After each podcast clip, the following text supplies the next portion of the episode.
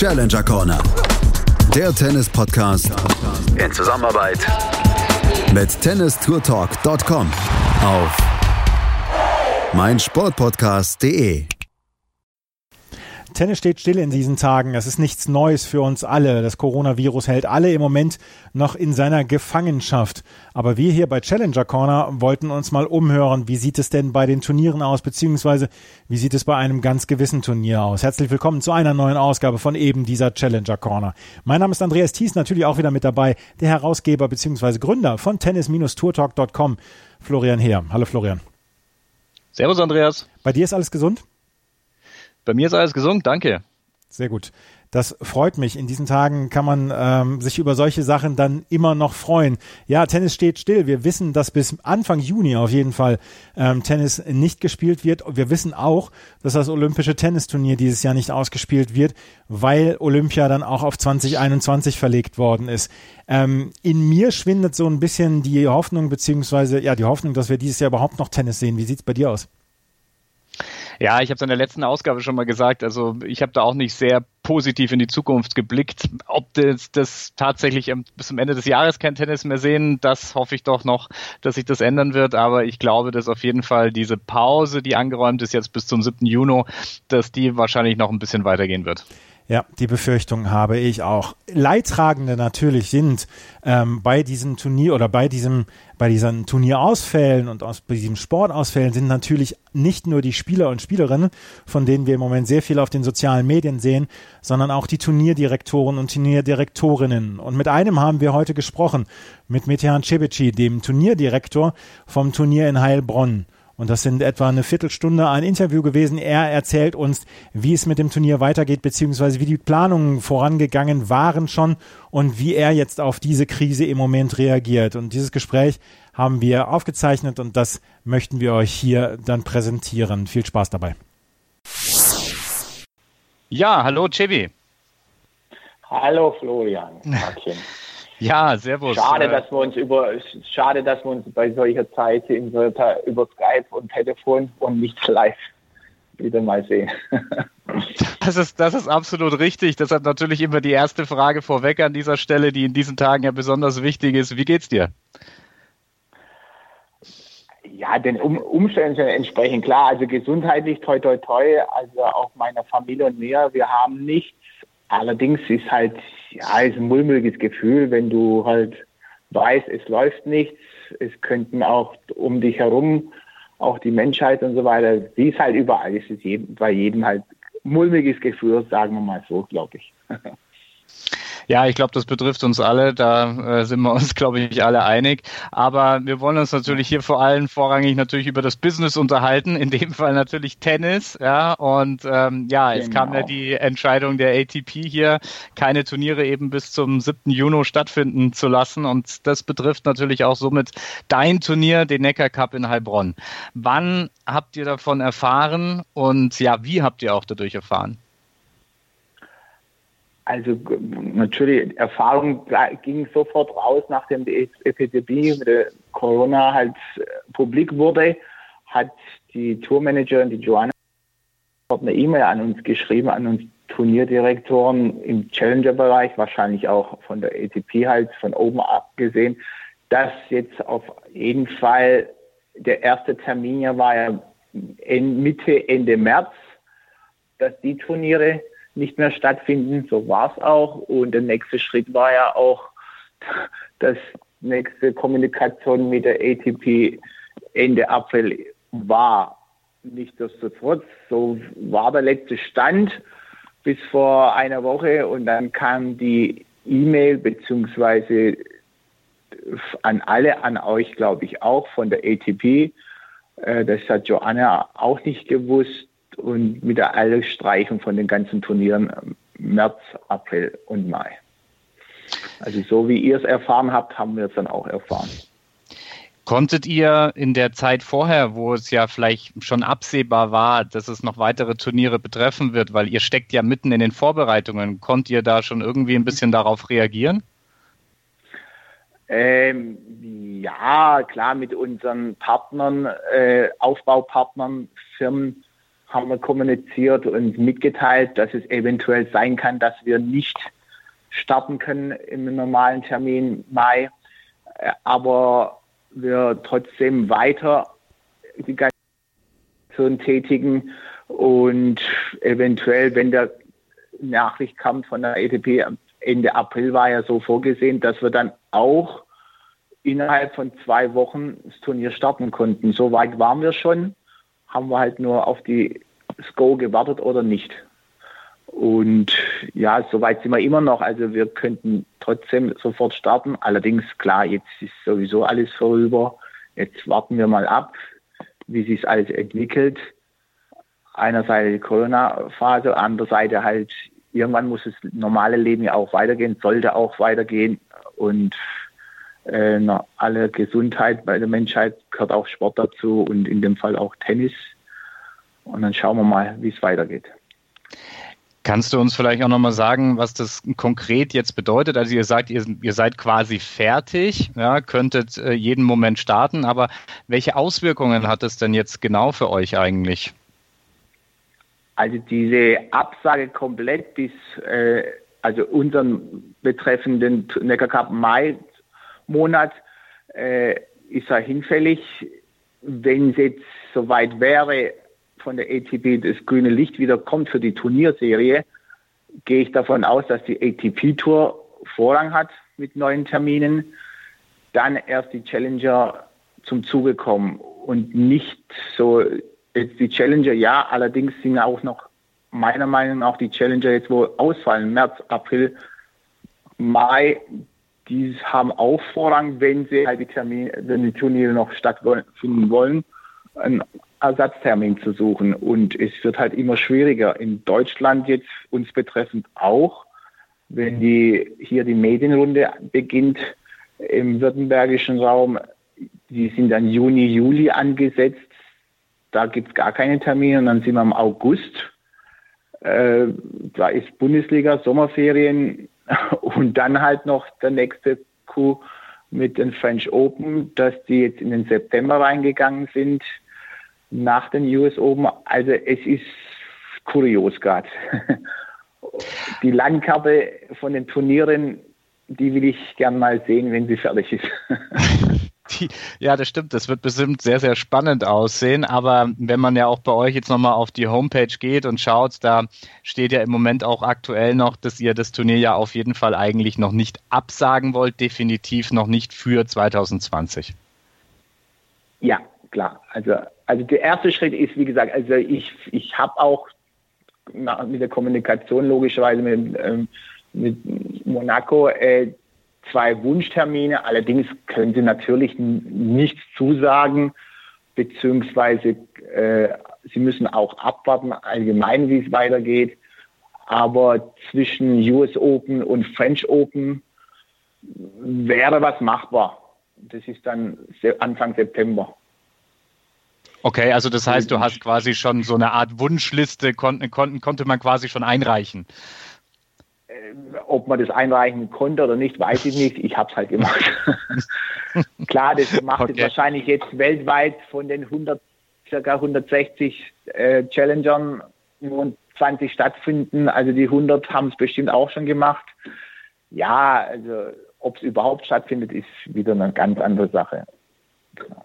Aber zumindest wissen sie, dass der Neger Cup auf jeden Fall am Ball bleibt und auch fertig ist, sofort loslegen kann. Vielleicht bringt es dann auch weiter und die anderen Turniere, die, wenn sie nicht geplant sind im Vorausplan oder auch nicht startfest sind, vielleicht haben wir da eine Chance, einen guten Termin zu finden und zu bekommen. Jetzt hast du ja nicht nur, bist du nicht nur Veranstalter dieses Turniers, sondern du hast ja auch noch eine Tennisschule.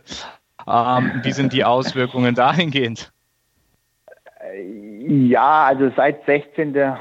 März komplett die ganze Tennisanlage zu wohl oder übel. Das heißt auch logischerweise auch, dass die Tennisschule ab dem 16. März halt nicht mehr auf dem Platz steht und nicht mit den Schülern kommuniziert. Und es sind halt auch keine Einnahmen, beziehungsweise ja, finanziell ist es halt gerade ein Blick in die Zukunft, hoffentlich positiv wieder.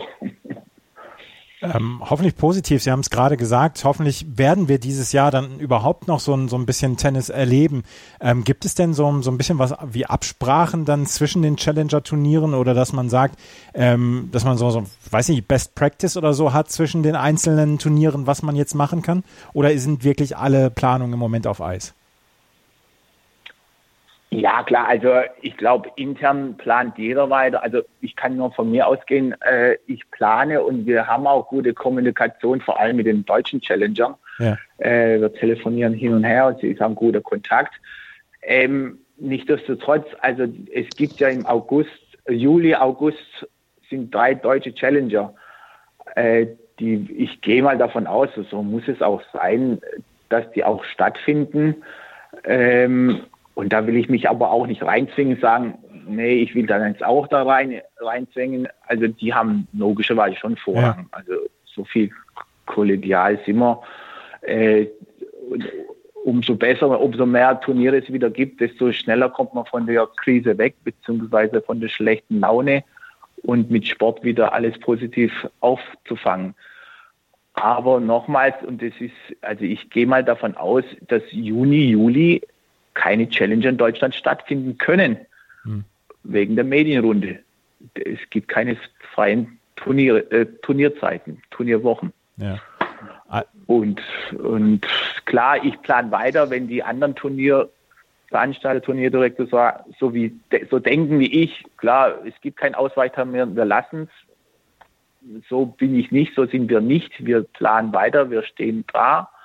Und in der Hoffnung, dass 2020 immer noch den Neckar Cup gibt. Ja. Und wenn es nicht so schlimm, wenn es nicht stattfindet, dann können wir halt mit den Zuschauern, den Neckar Cup Zuschauern die dritte Siegesfeier von Best Challengern 2020 nicht vortragen. Dann müssen wir es halt vertragen auf 2021. Das wäre schön, wenn wir es dann vertagen könnten, beziehungsweise sollte es in diesem Jahr dann äh, kein Tennis mehr geben, wird es wahrscheinlich auch nicht so richtig eine große Wahl geben zum Best Challenger. Ähm, es ist jetzt, wir haben jetzt Ende März. Ähm, seit Mitte März wissen wir, dass wir, dass das, die Menschen überall ganz, ganz strikte Maßnahmen ein, äh, einrichten müssen, dass wir dieser Krise Herr werden. Ähm, auf welchem Planungsstand war das Turnier Mitte März, als so ziemlich alles gestoppt worden ist bei Ihnen? Also bei mir persönlich äh, zweite, dritte, vierte Stelle, also ziemlich weit hinten, weil A war die Gesundheit logischerweise meiner Familie am, am wichtigsten, dann die Umgebung, dass alles läuft.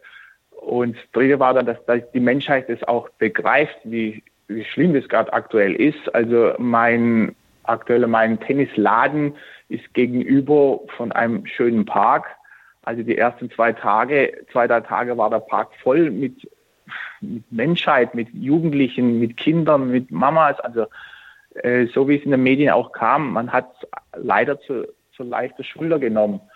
Ähm, jetzt aktuell ist gut angenommen worden, so soll es auch sein. Und so war es auch. Und ein zweiter Schritt war, oh Gott, was, was passiert jetzt mit Tennis Cevici? Also es hängen, es hängen ja auch Trainer an, an mir dran, wo an mir äh, ihren Lohn bekommen. Also es war eine Kette, wo hoffen wir mal nicht zusammenbricht irgendwann. Umso länger es dauert, desto schwieriger wird es. Deswegen bin ich sehr positiv, dass es echt in zwei, drei Wochen vorbei ist, geglättet ist, die Hochphase und das wieder leicht schrittweise den Alltag angeht wieder. Ja. Und wie weit waren Sie in der Planung des Turniers? Also das Turnier hätte Mitte Mai stattfinden sollen. Ähm, wie weit ist man da in der Planung schon zwei Monate vorher? War, waren die äh, bis auf die Namen alles ähm, hergerichtet oder wie weit sind Sie da mit der Planung gewesen? Also der Neckar Cup, ich weiß nicht, wie es die anderen Turniere machen. Wir, wir sind ja zu dritt, meine Frau, ich und der Tom und der für den Bereich Sponsoring zuständig. Wir planen das ganze Jahr. Ja.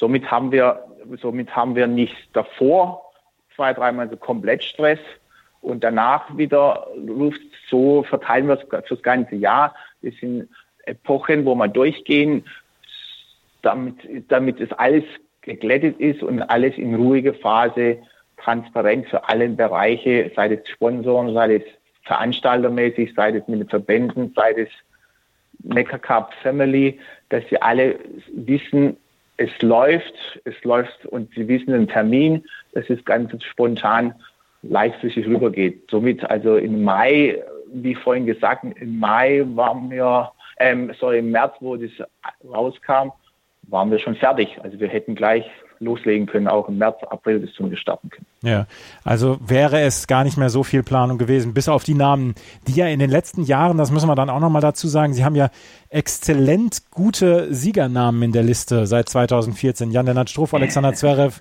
Nikolaus Basilashvili, zweimal Philipp Krajinovic und einmal Rudi Molleker. Ähm, das ist ja schon, also das kann, glaube ich, nicht jedes Challenger von sich behaupten, solche, solche Namen als Sieger zu haben. Und dann auch nochmal Kravitz Mies letztes Jahr als Doppelsieger. ja, es freut, natürlich freut mich sehr für, als Turnierdirektor.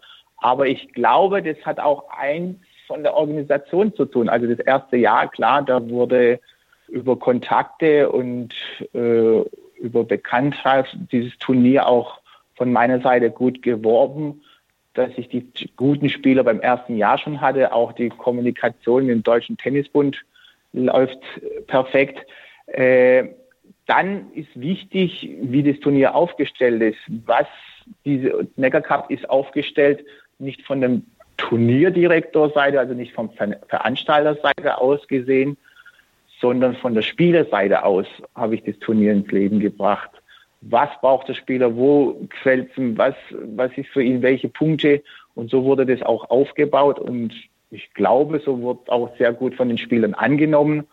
Und die beste Werbung in jedem Geschäftsbereich, was man macht, ist halt von der Kundschaft. Bei mir ist die Kundschaft quasi der Spieler.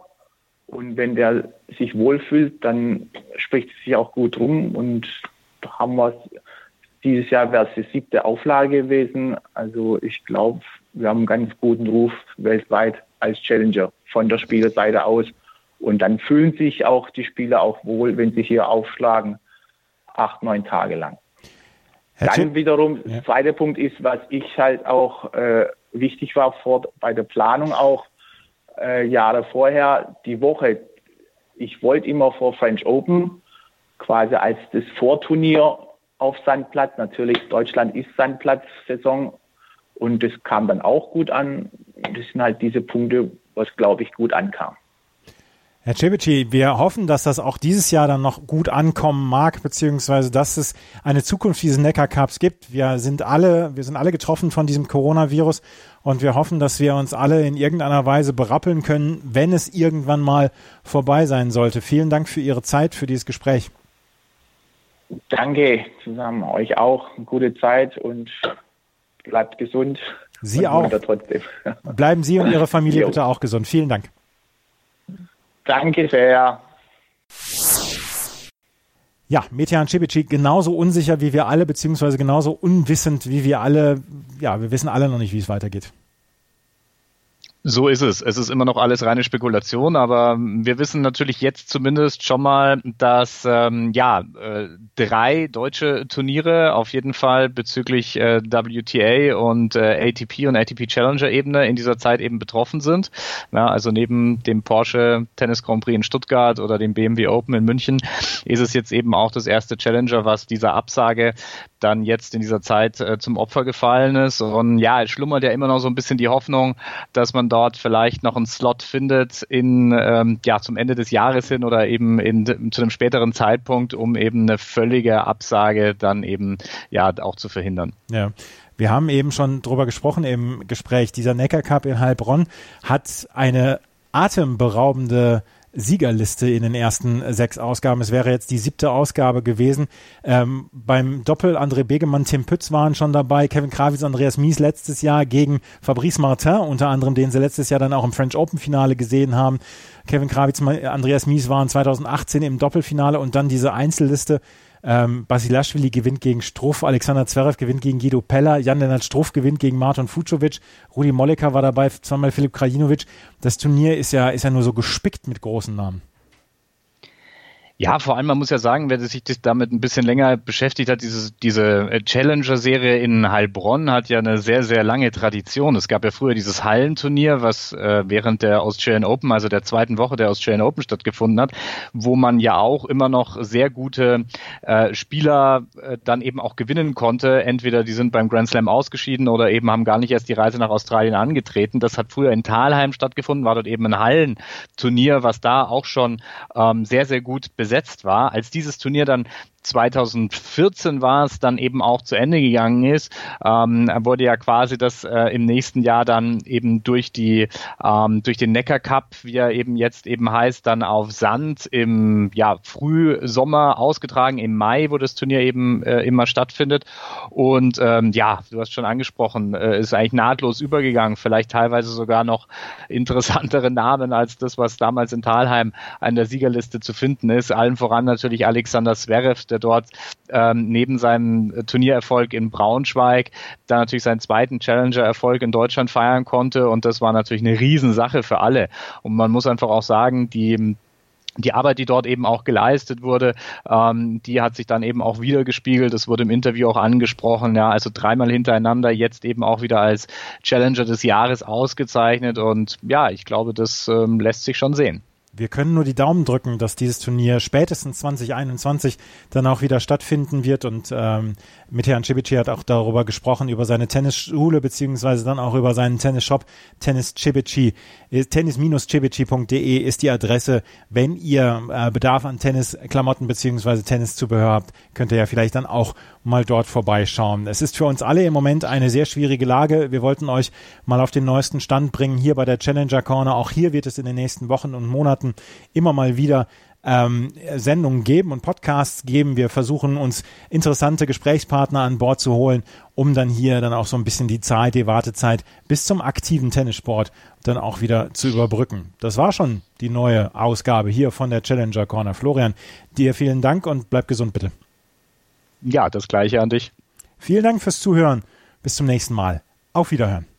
Schatz, ich bin neu verliebt. Was? drüben. Das ist er. Aber das ist ein Auto. Ja, eben. Mit ihm habe ich alles richtig gemacht. Wunschauto einfach kaufen, verkaufen oder leasen. Bei Autoscout24. Alles richtig gemacht. Vernimmt sich, was man will, dann wilde Gerüchte entstanden. Fast nichts davon stimmt. Tatort. Sport.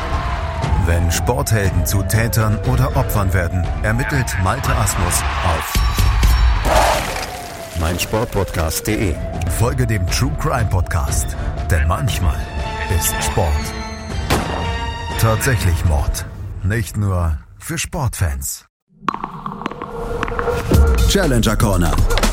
Der Tennis-Podcast in Zusammenarbeit mit tennistourtalk.com auf meinsportpodcast.de.